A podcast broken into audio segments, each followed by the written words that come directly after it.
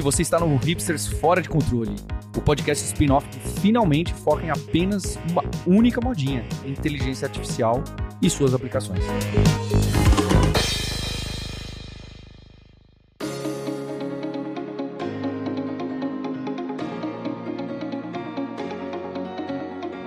Olá, hipsters! Bem-vindos e bem-vindas a mais um episódio do spin-off do seu podcast favorito. Esse é o Hipsters Fora de Controle, em que semanalmente a gente bate com bate conversas. A gente bate papos, conversa, entrevista, repercute notícias, as ferramentas de IA que estão pintando aí no mercado. Eu sou o Marcos Mendes e tenho aqui hoje, como sempre, Fabrício Carraro, viajante poliglota, host do podcast Deve Sem Fronteiras e Program Manager da Alura. Tudo bem? Merhaba, já aqui no clima turco de Natal, que não tem por aqui, né? Então só no novo mesmo. e o Sérgio Lopes, CTO da Lura, também tá por aqui, beleza? Olá, eu já tô aqui naquele clima de encerrar o ano, refletir sobre o ano que vem. o que, que vai ter 2024 de IA, hein? Meu Deus. É, estamos. Eu tô falando rápido aqui que já tem muita coisa para falar aqui hoje. Estamos todos empolgados, claro, com o que vai rolar é, no ano que vem. Uma dica rápida que eu quero abrir aqui o episódio dando é a seguinte: né, o, o, o, Sérgio falou na semana passada do acesso que ele recebeu à ferramenta Pika. E eles abriram para todo mundo o acesso, consegui acesso dois dias depois, fiz uns testes ali, concordo com o Sérgio. É um Mid Journey 3 bacana, promissor, vai ter o link na descrição para quem quiser conhecer melhor, mas eles abriram acesso aí para todo mundo. E uma coisa que chacoalhou o mercado nessa semana foi, na verdade, duas notícias meio relacionadas. A OpenAI está conversando para levantar investimento, ficar uma avaliação de 100 bilhões de dólares. Foi uma conversa que veio antes ali do, da confusão toda do Sam Altman. Isso morreu no meio do caminho por motivos óbvios e voltou agora, né? Esperou esfriar um pouquinho, baixar a poeira e já está conversando de novo aí com o mercado. E isso apareceu na mesma semana, basicamente, que o New York Times processou a OpenAI e a Microsoft por, pelo que o, o Times diz, que é um uso indevido das notícias, das matérias, conteúdo proprietário para treinar o modelo. E essa é uma briga que a gente viu acontecer um pouquinho ao longo desse ano inteiro, um outro processo. Pessoal da área da música que a gente comentou aqui também, mas acho que esse, pelo menos até agora, né, é o processo de maior destaque envolvendo as IAs generativas, treinamento de modelo com materiais coletados por aí, e do outro lado, uma publicação gigantesca, como é o caso do Times. E aí?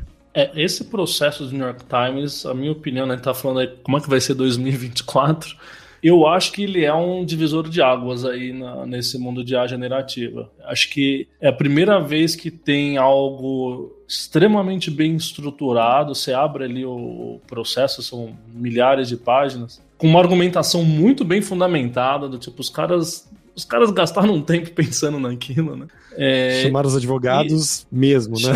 É, advogado bom ali. E um grupo grande em destaque, com um caso bom e levantando, e acho que esse que é um ponto que eu queria comentar bastante hoje sobre isso, levantando, tipo, 10 dúvidas diferentes que a, justiça e a sociedade como um todo a gente vai ter que decidir agora, né? Porque eles têm um caso muito bem fundamentado, tem, mas tem coisas ali que você olha e fala, eu não sei, isso é realmente um problema de copyright? Não é, né? O que que é... então vão ter discussões muito profundas agora. Eu acho isso interessante porque isso certamente não espero, inclusive, que em um ano saia o veredito, não espero esse é aquele tipo de processo de anos, né, de, de se arrastando, mas que vai trazer discussões e pontos aí que, que são interessantes. Né? O, o, primeiro, até antes de entrar no ponto do processo em si, é, eu não entendi ainda, não sei se alguém um de vocês sabe, o que, que o New York Times quer. Eles querem dinheiro da OpenAI ou eles querem sair da base de treino? Tipo, eles estão processando para quê? Porque é muito curioso, é né? O Twitter Porque... também chegou a fazer, né? Não com processo, mas barrando né, o número de acessos por API, para você ter que fazer uma, uma conta com eles, né, alguma coisa especial com eles, se você quiser usar conteúdos da plataforma. Um tempo atrás a gente comentou sobre isso, né? O X hum. tinha bloqueado para bloquear possíveis treinamentos novos. Talvez eles queiram ser reparados. É, eles estão, eles assim, no processo eles não pedem dinheiro mas eles querem, e aí fica aberto. E é de propósito, eu acho, isso é uma coisa muito ampla e aberta, interpretações que é assim, a gente quer que eles sejam responsabilizados por bilhões de dólares em danos, em prejuízos, relacionado à cópia ilegal e uso de, dos trabalhos que só estão disponíveis no Times para a ferramenta deles. Então, acho que de propósito é abrangente, né? É, e aí, eu, aí, por que, que eu fiz essa pergunta? Porque é o, o novo que não é novo, né? É, a gente passou vários anos aí na última década discutindo sobre aquele caso do Google News com justamente os jornais, né? Se deveria linkar ou não para as notícias, deveria pagar ou não e coisas do gênero, né? E eu não sei se vocês lembram, mas chegou num ponto, se eu não me engano, foi é no Canadá, em algum lugar da, da Europa,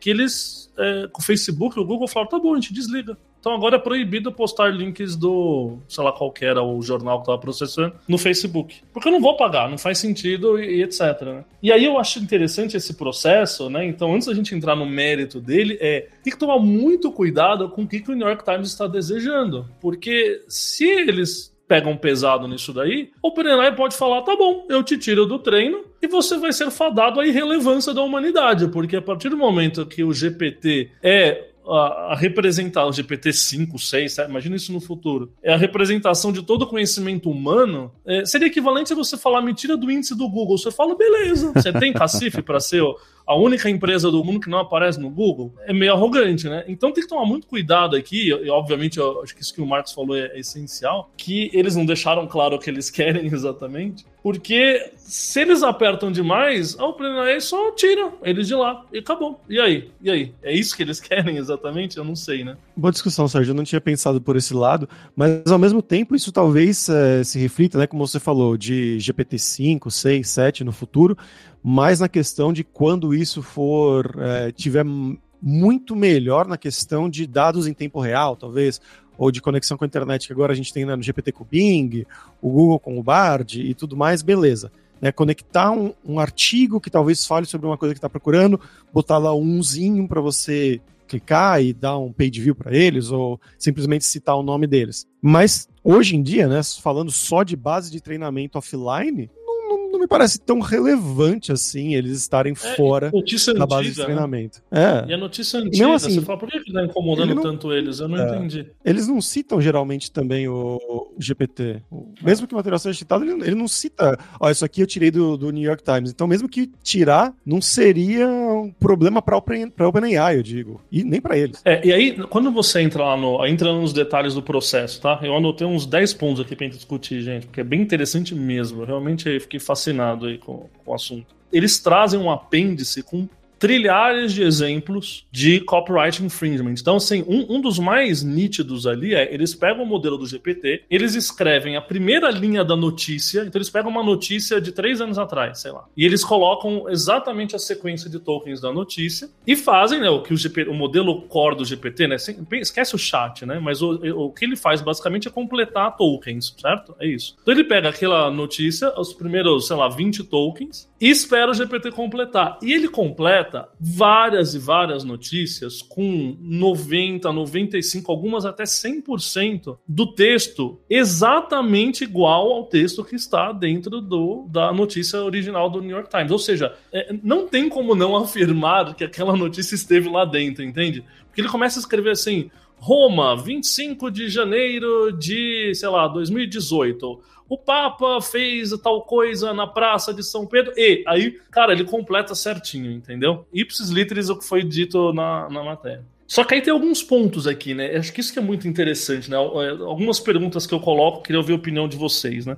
O problema aqui é o dado estar no treino da, da, da rede neural ali, ou o problema é o output não estar tá filtrado e estar tá cuspindo a notícia inteira? Porque eu digo o seguinte: o Google treina o Google Search com a íntegra de toda a internet há 30 anos. Ou seja, no treino do Google está a internet inteira. Qual é a diferença do Google para o Chat GPT? É que o Google cospe 10 links azuis com duas frasezinhas. Mas o conteúdo está lá dentro. A busca, a inteligência está lá dentro. Por que, que o Google pode treinar o modelo deles desde que ele só cuspa o link e a OpenAI, o fato dela estar tá cuspindo o texto inteiro, é, é, esse que é o problema? Então o problema é o output ou o problema é o treino, entende? É, me parece que é, é a junção, não é nem a junção dos dois, é o seguinte, né? A gente, sempre que eu vejo essa é um discussão... problema novo, né? É, é pois é, né? Sempre que eu vejo essa discussão sobre copyright, uso, etc., quando o assunto é IA,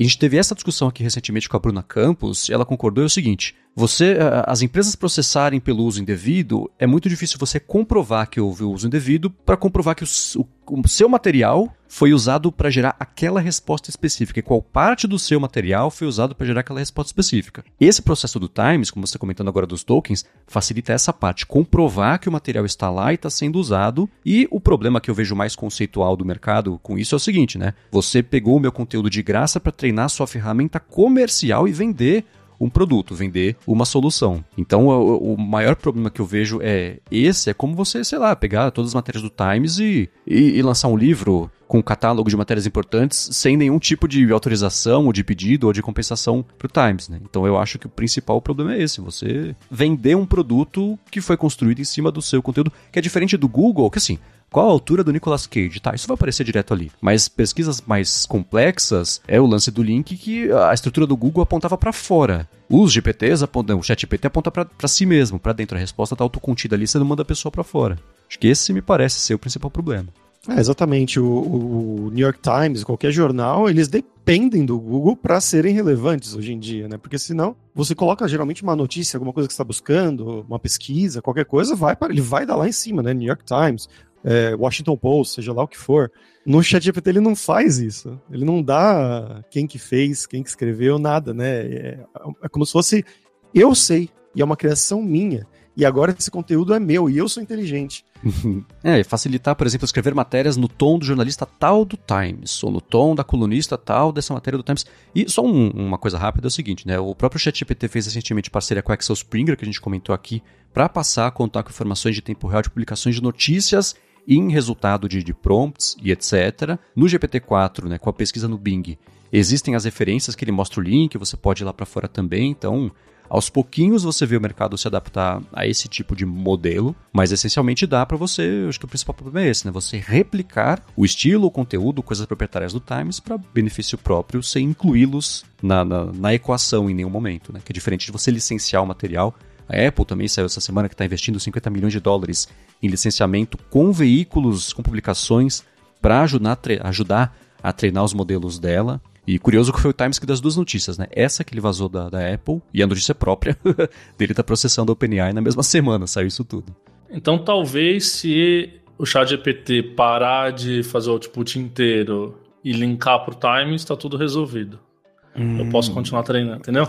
Não é, não é, não é simples, não é, simples, né? não, não é. Não é. E aí eu vou botar mais. É, mas é uma questão. Vou botar mais uma lenha na fogueira aqui. Por isso que eu falei, cara, ano que vem vai ser incrível ver as pessoas discutindo tudo isso, porque tem argumentos complexos dos dois lados. E eu tô, inclusive para os nossos ouvintes aqui, não tô nem é, pegando um lado, eu tô só fazendo perguntas difíceis aqui para a gente né, fomentar a discussão.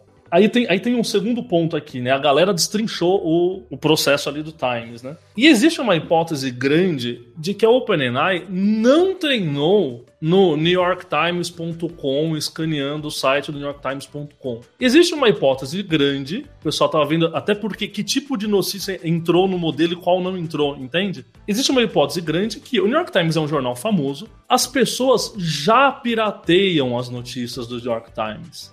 Isso tá solto na internet inteira. E por estar solto na internet inteira, foi aí que o GPT pegou, entende? Ele não pegou ativamente do NewYorkTimes.com. Ele pegou porque essas coisas já estão espalhadas por aí e ele nem sabia que era do NewYorkTimes.com. Ele pegou do blog do Zezinho um texto sobre o Papa em 25 de janeiro que não estava linkado para o New York Times, não estava escrito no New York Times. E aí a gente entra, lógico, aí, aí eu faço um paralelo com aquela detecção de direitos autorais do YouTube, né? Aquela coisa de que talvez a, a, as empresas de tecnologia vão ter que ter uma maneira de fazer fingerprint de conteúdo para entender, mesmo quando a coisa vem por vias bizarramente diferentes aí, né, que não seja o site oficial do cara, é, se aquilo é copyright ou não, porque talvez o OpenAI tenha sido ingênuo de sair scrapeando a internet aberta. Eles até filtraram o NewYorkTimes.com ali, só que isso pegou um monte de coisa do Times. É, um dos exemplos mais emblemáticos que o próprio processo cita são matérias que ele fala assim, né, poxa, ele quer simpatizar com o, com o juiz e com a gente que está lendo, né? Então o advogado escreve assim: o New York Times investe milhões em conteúdo de qualidade, mandando correspondentes no mundo inteiro para as matérias mais profundas que ganham o prêmio Pulitzer disso, o prêmio Pulitzer daquilo. Aí a cara falou, falou: meu amigo, quando você ganha um prêmio Pulitzer, aquela sua matéria, por definição, aparece em 30 lugares diferentes. Então, o próprio exemplo dele, você entende o ponto? É, uma matéria que ganhou o prêmio Pulitzer não tá mais no NewYorkTimes.com, ela tá no prêmio Pulitzer e sei lá mais onde. E aí isso entra no modelo, né? Então, como, como acusar o OpenAI de ter scrapeado ativamente versus ter só esbarrado nesse conteúdo por aí é um ponto. E aí, um outro ponto que o Fabrício colocou antes, falou, cara, e, e o Fabrício citou rapidamente do browsing mode do, do GPT. E eles colocam esse exemplo no processo, tá? Tem um dos exemplos dele é Olha que absurdo aqui. A pessoa vem, pega um link de uma matéria do New York Times e pergunta para o GPT qual é o resumo dessa matéria. E o GPT vai lá, escrapeia e dá o resumo. A gente sabe que ele faz isso, certo? Só que eles colocam isso como uma coisa negativa. E, gente, isso é completamente diferente de a matéria tá dentro do treino, né? Então, o, o processo também mistura um pouco as coisas e coloca algumas perguntas aí que é o seguinte: é, é, é, errado eu ter uma ferramenta minha que lê um link e me mostra uma resposta? É, isso está errado? Porque não é só o chat GPT, entende? Que tá na. na... É, é, tudo. É, o chat GPT só fez um request HTTP e, e, e resumiu para mim um link que era aberto. Se não fosse aberto, eu não, não teria conseguido ler, certo? O que, que tem de contra copyright aqui? O fato de eu ter uma ferramenta pessoal que abre um link. É quase um browser aquilo, né? Então usar browser é errado, né? É, e óbvio, a gente sabe que o próprio New York Times e as grandes mídias também ah, são contra aquelas ferramentas de leitura, ferramenta de adblock é, e etc e tal, né? Que no fundo é a mesma coisa. A crítica dele é: ah, você leu a matéria com né, um adblock, entre aspas, porque o adblock aqui no caso seria o GPT que não mostra o anúncio, mas é equivalente a eu abrir num browser meu com adblock. Então tem, tem, tem essa. São várias discussões ao mesmo tempo, sabe? Eu achei fascinante, porque é, uma coisa é falar do treino, outra coisa é falar do output do modelo, outra coisa é falar do estilo do jornalista, como o Marcos falou, outra coisa é falar do browsing mode, é, outra coisa é falar se aquilo foi treinado ativamente no NewYorkTimes.com ou foi treinado na internet como um todo. Cara, tem muita discussão bacana. Eu tô, eu tô animado porque é um processo que vai colocar perguntas importantíssimas na cabeça de todo mundo ao longo do próximo ano, sabe? Uhum. É, e tem a questão, essa é, é uma minúcia mais importante, né? No, no caso do Times, me parece, assim, 90% do conteúdo deles é paywalled, é, e aquele método de você carrega a matéria depois você carrega o paywall por cima. Então você consegue fazer o scraping do conteúdo, mas não consegue acessar no modo normal de leitura se não tiver logado. Então isso também é, é, é importante. E uma hora você falou sobre como resolver, etc. Eu fiquei pensando na ironia de assim: a OpenAI fala, tá, Times, me passa todo o seu conteúdo para eu colocar aqui do que ele não pode responder. me faça tudo que existe, porque aí ele vai saber. Porque ele para saber o que ele não pode responder, ele tem que saber o que é, né? Então talvez a solução seria a ironia da, do Times ter que passar todo o conteúdo próprio deles ali para fazer como seria um grande prompt de, de rejeições negativo ali do, do que não pode entrar, o que é, me parece uma situação bem curiosa, mas eu acho que, e, construindo em cima do que você comentou, esse, eles estão sendo muito e muito, muito abrangentes no escopo, no, no que toca a parte de tecnologia do processo, porque eles já sabiam que ele ia ser um processo importante né? e que vai reverberar e vai passar anos aí brigando em vários aspectos. Então o papel deles era mesmo, acho que ser abrangente desse jeito para despertar todas essas discussões, tanto a parte técnica quanto a parte ética e etc porque eles sabiam que eu virar o símbolo aí, talvez, dessa grande discussão que vai permear, e não só no que vem, certamente, mas daqui para frente. Né? É fascinante, gente. Fascinante. É, é, incrível. Eu vi ali os detalhes do processo. Quem quiser ver, a gente vai deixar os links aí também. É... Então, as perguntas muito boas ali, muito boas. E, e repetindo, não, não, não quero nem dar a impressão de que a gente sabe as respostas aqui, porque certamente não sabemos, né? A gente só está realmente filosofando sobre os próximos passos aí dessa, desse momento importante, né? Bom, e a gente quer ouvir o que vocês também têm a dizer sobre isso, então vão lá em hipsters.tech no post desse episódio, comentem lá, vamos agitar essa área de comentários, porque eu sei que todo mundo adora ouvir e falar sobre IA, então façamos isso lá em hipsters.tech, vai estar o link do... Bom, para quem está escutando no site, já está no site, mas lá, hipsters.tech tem a parte de comentários desse episódio, e agora vamos para a segunda parte do episódio, ver com quem que a gente vai conversar.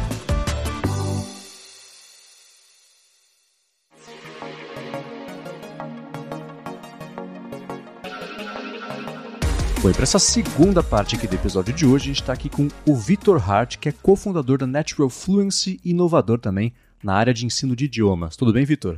Tudo bem, Marcos? Muito obrigado pelo convite. É uma honra estar aqui nesse podcast. Obrigado a você pelo seu tempo de disponibilidade, seja bem-vindo ao podcast. E a gente tem aqui também o Roy Joshi, que é cofundador também da Natural Fluency e é Tech Lead na Natural Fluency também, além de já ter desenvolvido para a Microsoft, vir bem a calhar aqui também nesse episódio de hoje. Tudo bem, Roy?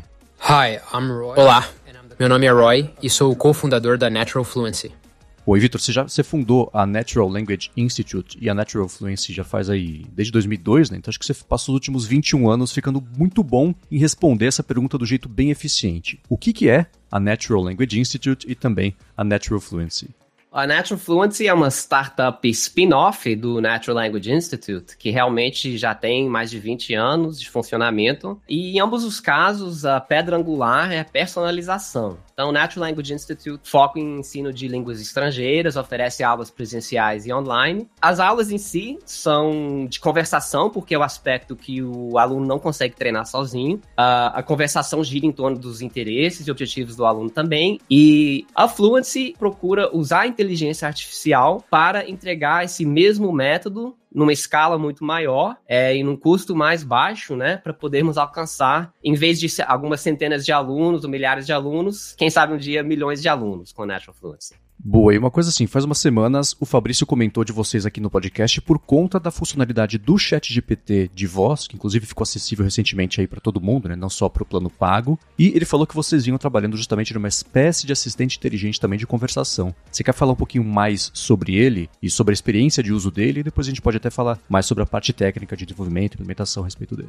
Ah, com certeza. E, em primeiro lugar, muito obrigado pela menção, gostei muito desse episódio, né, sobre o uso do chat GPT com voz para aprendizagem de idiomas. Então, como eu disse, a Fluency é uma startup spin-off, né, ou derivada da Natural Language Institute, e é muito mais do que uma IA de conversação. Ele procura replicar todo o método personalizado, esse método consolidado que já usamos com milhares de alunos ao longo de 20 anos, mas dessa vez movido pela inteligência artificial. Então está em fase beta, tem muito ainda a ser aperfeiçoado e acrescentado, né? Mas já funciona os alunos assinantes já estão tendo muito proveito. Uh, dá para treinar a conversação, receber as correções de vocabulário, gramática e pronúncia usando o aplicativo. Revisar também essas correções com jogos. Dá para treinar a escrita e receber correções. O aluno escolhe não só o idioma, mas o país de origem do seu professor, então ele pode é, ouvir diferentes sotaques e ele também pode escolher o humor que ele quer que o professor tenha naquela aula, né? Um, quero que o professor esteja mais cômico hoje, ou sarcástico, ou mais sério.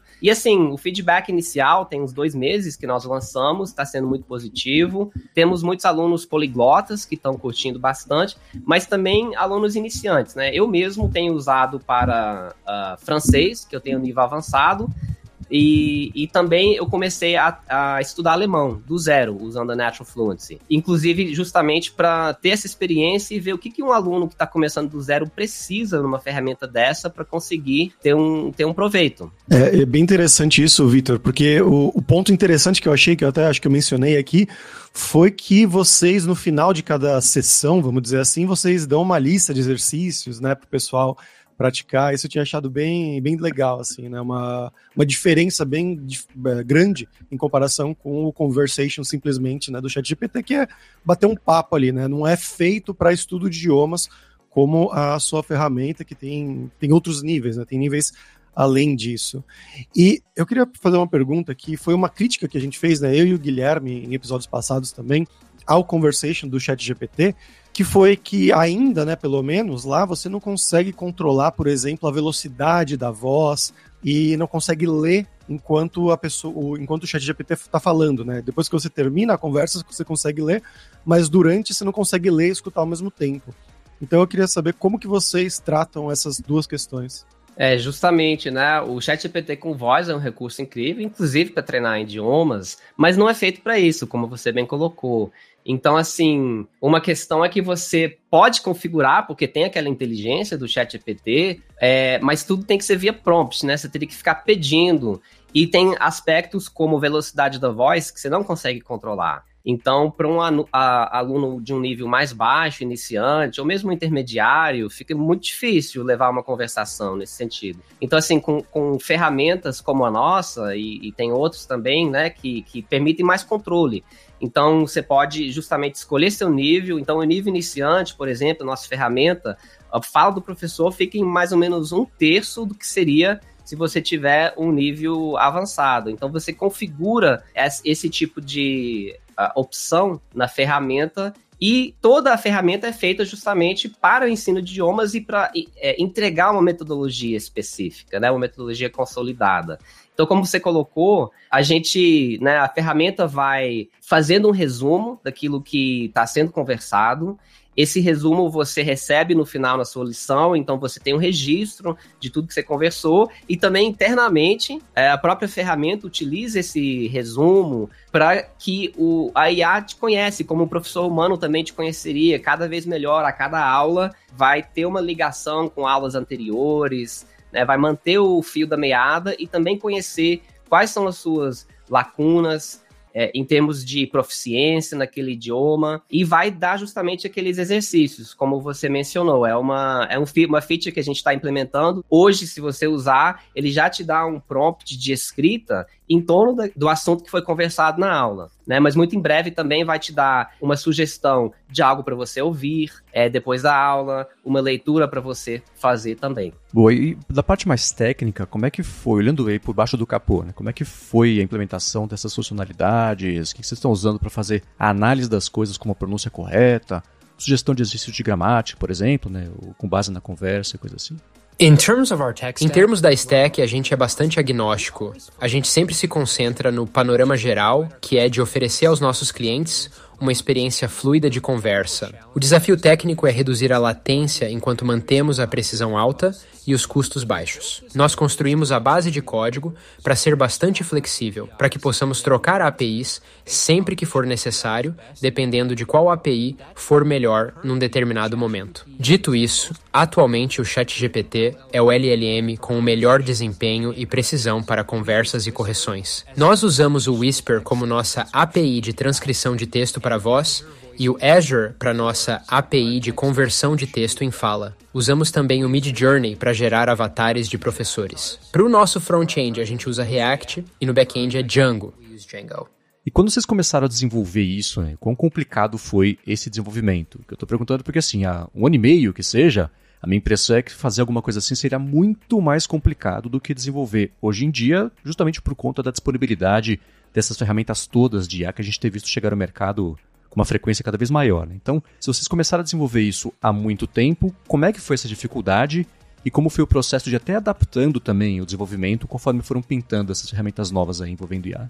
É, justamente a ideia de desenvolver isso é antiga. E é interessante que, mais para o final do ano passado, eu fiz um planejamento de longo prazo para o Natural Language Institute e eu previ uma IA de conversação para os alunos até 2029. você ter uma ideia.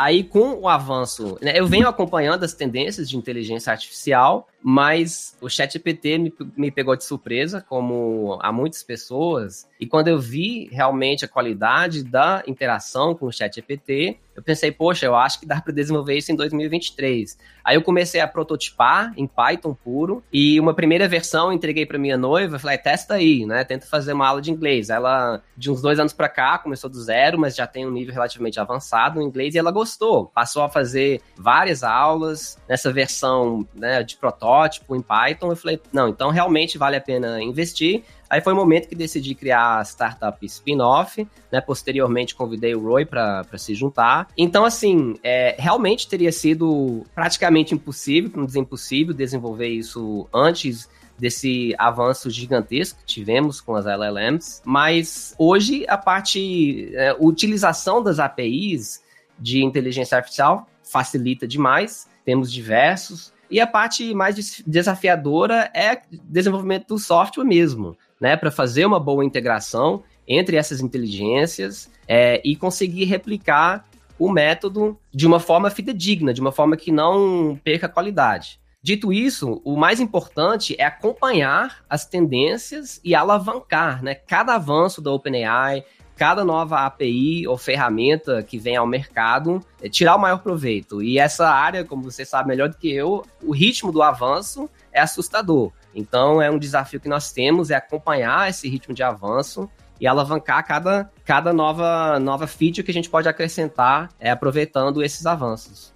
E Vitor, é, falando um pouquinho mais sobre o método em si, né, eu queria focar na pessoa que é completamente iniciante, né? Imagina então esse gringo aí que chegou no Brasil hoje, quer aprender português, ou um brasileiro aprendendo inglês, alemão, que é o seu caso. Durante, né, as aulas que a IA vai dar para essa pessoa, ela vai falar com esse aluno em, vamos dizer que é um brasileiro, ela vai falar com esse aluno em português ou ela vai falar com o aluno já em alemão? Ou tem uma tradução, enfim. É, já em alemão, porque o nosso método também se fundamenta na imersão. Né? Agora, a gente sim oferece uma tradução, como se fosse uma legenda para o aluno, quebra um pouquinho a imersão, mas é um compromise, né? É um meio termo que a gente precisa nesse tipo de ferramenta. Por enquanto, né, talvez futuramente a gente consiga incorporar mais recursos didáticos que até tornem desnecessária essa tradução. Mas assim, para uma conversação, quem não fala nada, você não conhece uma palavra é, na, no idioma, como que você vai conversar? Né? Então já falamos assim, a velocidade é muito reduzida, tem legenda no próprio idioma, então quando eu estou estudando alemão eu vejo uh, o que o professor disse uh, escrito em alemão e tem também a tradução para o português ou para o inglês, para o idioma que você quiser ver aquela tradução. Uh, agora essas é, legendas você pode desligar a qualquer momento. Então eu já procuro no alemão, primeiro ouvir sem nenhuma legenda, ver o que, que eu consigo captar. Depois eu coloco em alemão, né? E aí, se eu precisar, eu coloco a tradução também. Outro recurso que nós acrescentamos é que o aluno pode pedir sugestões de fala. Então, é, isso é muito necessário no começo, né? Você até entendeu a pergunta, até porque você tem a tradução, mas o que, que eu vou falar? Como que eu vou responder?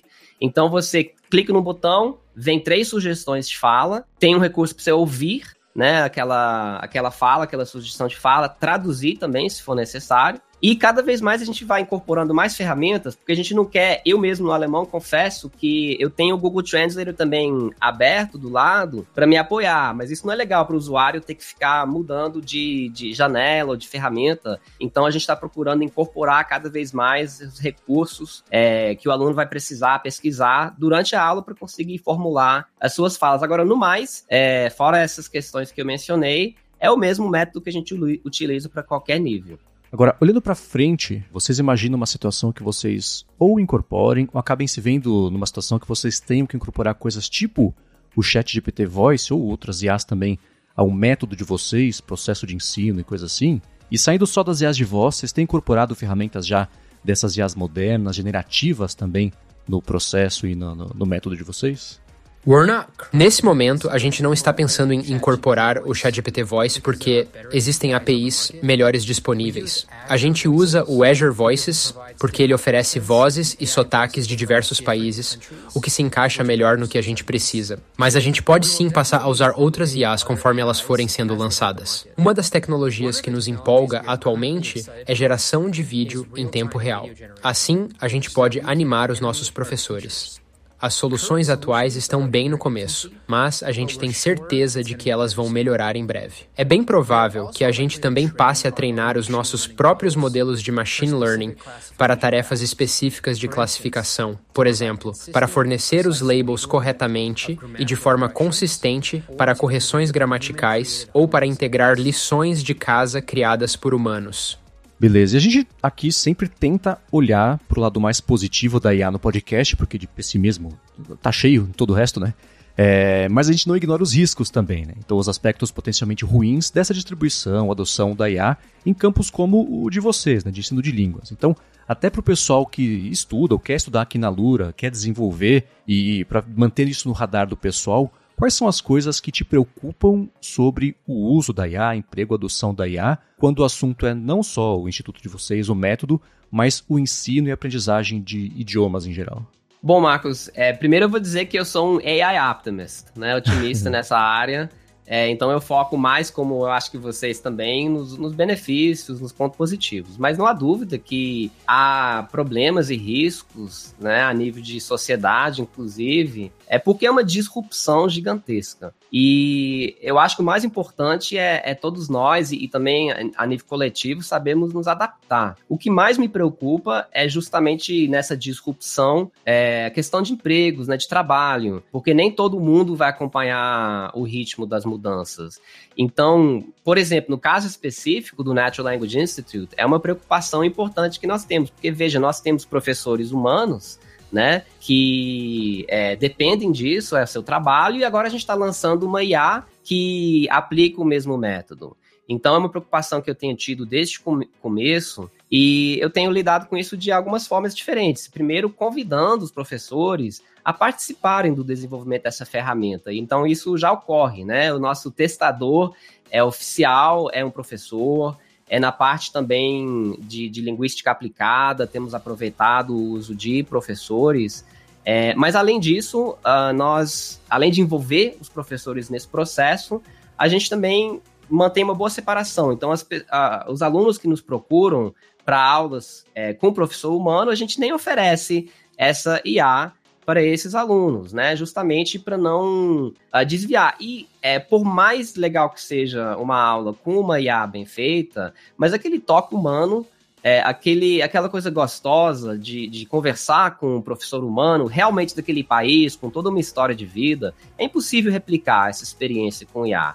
Então, quem tem condições financeiras e também disponibilidade para agendar aulas regulares com o professor humano, é o melhor caminho, né? A IA pode complementar, claro, essas aulas. Outra coisa é que a gente procura, é, ao mesmo tempo que a gente não quer desviar alunos que, que, que fariam aulas tradicionais com o professor humano para o Natural Fluency, no caso, mas o caminho contrário a gente quer. Então a gente vê a Natural Fluency como uma forma de trazer, primeiro, de é, não só nossa ferramenta, mas outras que estão surgindo no mercado, democratizam o acesso à aprendizagem de idiomas. E então eu espero que muitas pessoas que tinham, e isso já está acontecendo, o sonho de aprender inglês, por exemplo, mas não tinham um, um acesso ao ensino de qualidade, hoje vão passar a ter, né? Então vamos aumentar muito o tamanho desse mercado e com certeza, o aluno, depois de fazer algumas dezenas ou centenas de aulas com IA, vai sentir falta de fazer aula com o professor humano. E é aí que a gente pretende direcionar esses alunos.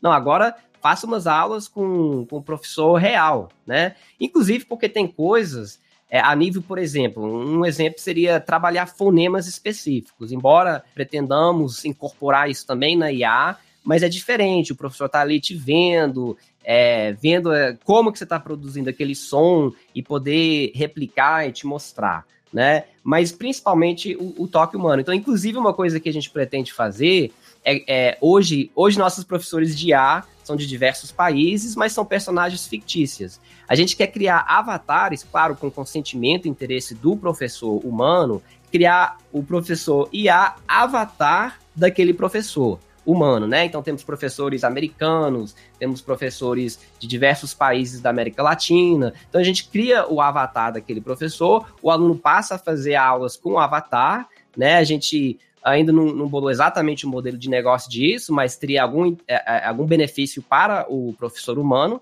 de estarmos usando o IA dele, Além de que, naturalmente, né, depois de fazer é, aulas com o professor Tam, por exemplo, dos Estados Unidos, versão IA, é, durante algumas semanas, com certeza o professor vai dizer: agora eu quero conhecer o Tam de verdade, fazer uma aula real com ele. Então, assim, é, pensando nos, nos alunos de vocês e todos nós que atuamos nessa área tecnológica, eu acho que nós temos uma responsabilidade de não apenas trazer notícias, né, trazer importância de adaptação a essa era tecnológica, essa era de IA, mas também de pensarmos em soluções para a IA funcionar junto com o profissional humano. Né, para trazer benefícios, inclusive, para o profissional humano, e é o que eu estou procurando fazer com a Fluency e o Natural Language Institute.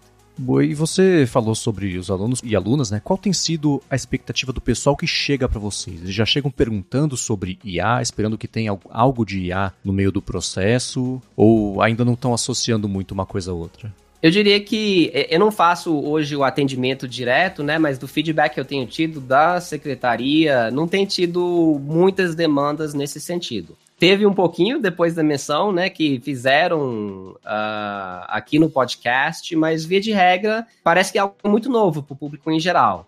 Né? Eu acho que as pessoas mais antenadas, poliglotas, com certeza estão explorando as diferentes ferramentas.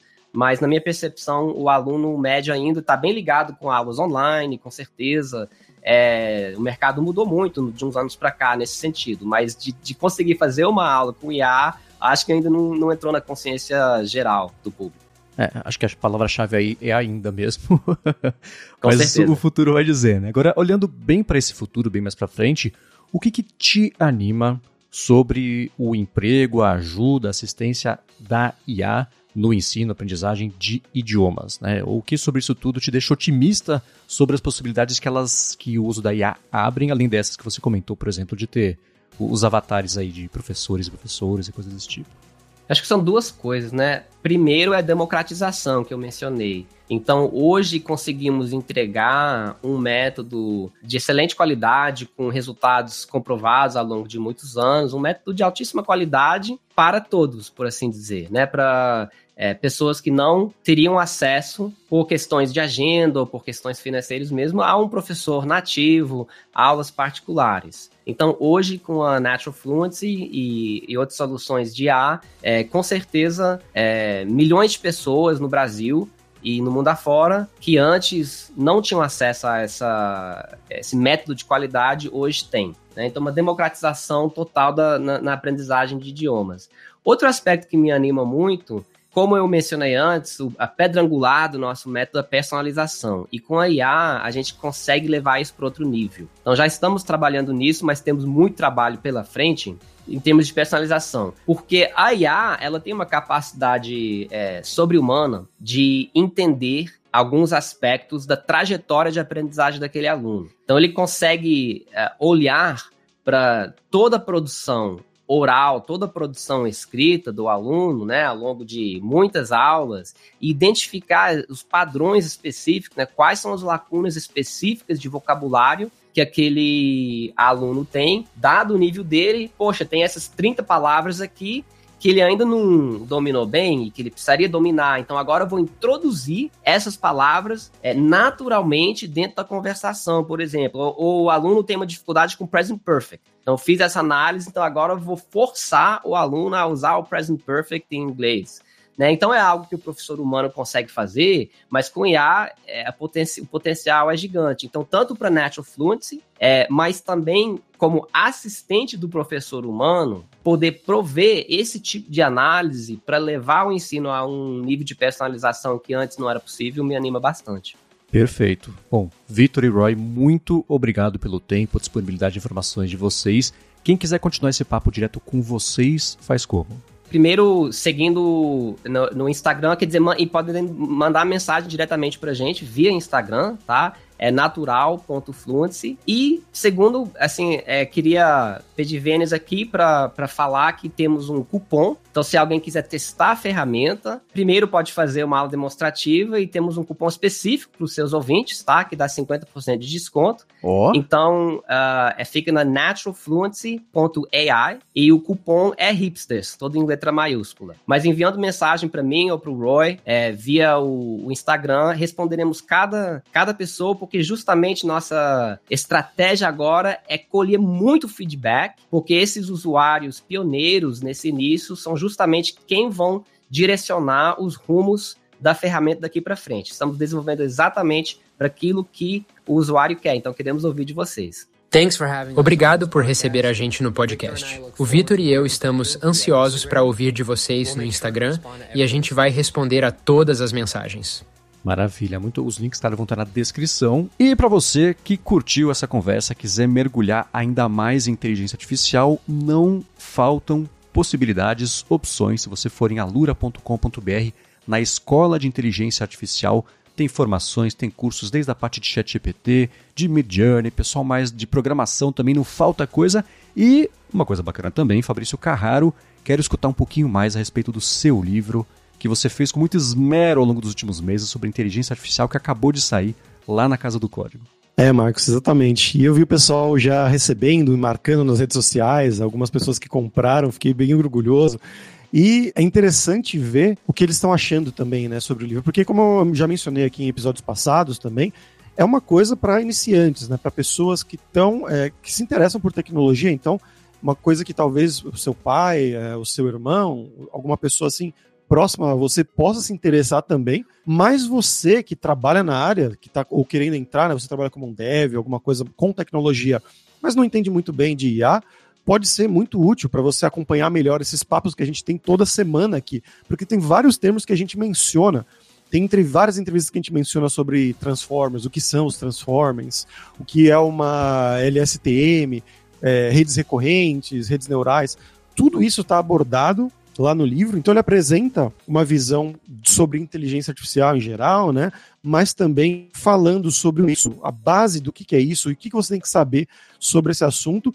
E aí chegando até finalmente os LLMs, né? O ChatGPT, o Bard, Llama, todos esses modelos que a gente fala todas as semanas aqui, o Paica, enfim. A gente não menciona cada um deles, né? O foco é mais no ChatGPT e no Bard, que são os maiores, os mais populares atualmente, mas é, sabendo como um deles funciona, você entende como os outros funcionam, porque eles usam mais ou menos as mesmas técnicas, né? Então você vai conseguir saber a fundo como é que eles funcionam por baixo dos panos, e além disso, vai ter acesso a conceitos como engenharia de prompt, que a gente também menciona frequentemente aqui no programa, como você criar prompts melhores, como você criar um programinha para conectar com a API da OpenAI lá, do, do GPT, dos modelos GPT, e fazer, talvez criar um produto seu, aplicar na sua empresa, ou criar um produto seu de qualquer coisa, né? Como de línguas, de viagens, seja lá o que for, brincar um pouquinho com isso também. Tem vários desses assuntos, tanto da parte mais teórica, mas também um pouco da parte prática, e eu espero que vocês curtam. Para comprar, tá lá no site da Casa do Código, que é aqui do nosso grupo Alura, né? Então, casadocódigo.com.br Tá lá nos últimos lançamentos, mas se você quiser procurar, é só botar lá Inteligência Artificial, que com certeza vai aparecer o meu livro. O nome inteiro é Inteligência Artificial e Chat GPT, da revolução dos modelos de IA generativa à engenharia de prompt. Boa, e quem tiver com muita preguiça vai ter link na descrição aqui do episódio também. Fabrício, parabéns mais uma vez pelo lançamento do livro. E obrigado a todo mundo que acompanhou a gente ao longo desse ano inteiro. Eu sei que datar podcast é um erro tremendo, mas obrigado a vocês que ajudaram o Hipsters a ficar ainda em voga com um assunto tão bacana que é a inteligência artificial nesse spin-off que a gente começou a fazer aqui a partir mais ou menos da metade do ano. E na semana que vem tem mais Hipsters. Abraços, tchau.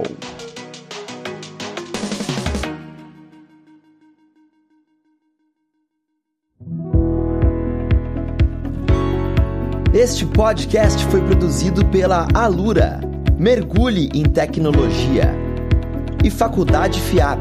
Let's Rock the Future. Edição Rede Gigahertz de Podcasts.